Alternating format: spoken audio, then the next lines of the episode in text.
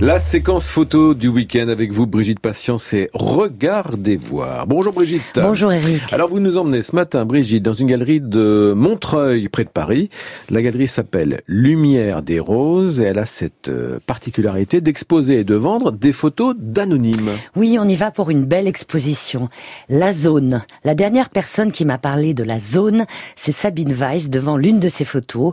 Eugène Adjet l'a aussi photographiée à la fin du 19e siècle. Sinon, les photos de la zone sont rares. Les zoniers eux-mêmes ne faisaient pas de photos.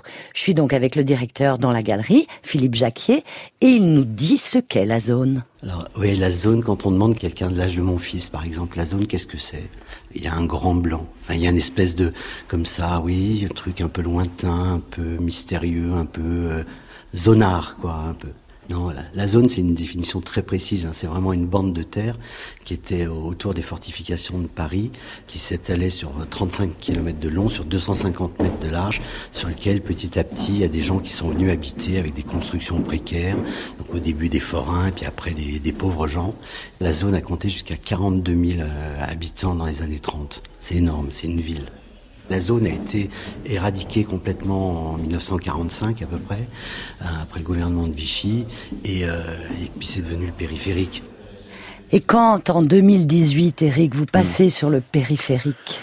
Eh bien, on y voit toujours des, des, campements de SDF ou de migrants. Absolument. Et en voyant les photos dans la galerie, on fait un parallèle assez sinistre entre ces deux époques. Philippe Jacquier a trouvé ces photos, la plupart anonymes, donc, une par une. Il a mis dix ans à rassembler 150 photos qui sont dans l'exposition. Comment les déniche-t-il? Eh bien, à l'heure, Eric, où vous arrivez à la radio le week-end, Philippe Jacquier est déjà sur le pont.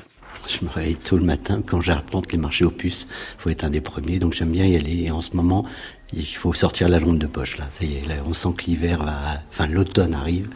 Euh, J'essaie de demander à des gens, et puis des gens ont une photo qu'ils ont gardée depuis longtemps, ils savent pas vraiment pourquoi, etc. Donc je vais voir, de temps en temps c'est intéressant, de temps en temps ça l'est pas. Il y a certaines photos qui ont été faites par les, à la demande de la ville de Paris pour montrer l'insalubrité de la zone. Puis après il y a eu des de reportages, d'anonymes. Euh, voilà, donc on commence en 1910. La zone s'arrête en 45, puis nous on a des photos jusqu'au campement de, de Franmoisin à Saint-Denis en 65 à peu près. Céline, dans Voyage au bout de la nuit, décrit la zone comme quelque chose de sordide. Je cite, des barbares à la manque, ces bifins pleins de litrons. Les photos, elles, elles montrent des femmes, des hommes, des enfants, des intérieurs de cabanes. Vous les voyez, Eric, avec le catalogue, des ruelles, des vues sur la zone. Il n'y avait évidemment pas d'eau ni d'électricité. Un petit groupe de photos dans la galerie m'attire. On y voit un personnage haut en couleur, même si on est en noir et blanc avec ces photographies-là. Ce personnage est imposant et semble important. Qui est-ce? Georges Cochon, c'est un type extraordinaire. Là, on le voit avec sa femme. Il est chez lui euh, avec le drapeau du, syndicat des, locataires. C'est le premier qui a vraiment euh, réclamé que le logement soit un droit. Il s'est battu comme un comme un diable. On est en 1912. Hein, il s'est battu comme un diable pour la défense des locataires, contre les propriétaires qui abusaient des prix, euh, contre toutes ces pratiques qui étaient quand même usuelles. Il organisait des déménagements à cloche de bois, c'est-à-dire sans payer, etc. Il essayait de reloger les familles en faisant travailler des charpentiers pour faire des baraques de fortune, etc. Donc là, on voit par exemple une expulsion d'une famille avec les policiers qui sont derrière. Là, c'est une famille d'expulsés avec le jeune gamin qui va être relogé par la ville de Paris. Voilà, il s'est battu politiquement, mais il, était, il se barricadait chez lui, parce qu'il était évidemment embêté par, par la police et les autorités.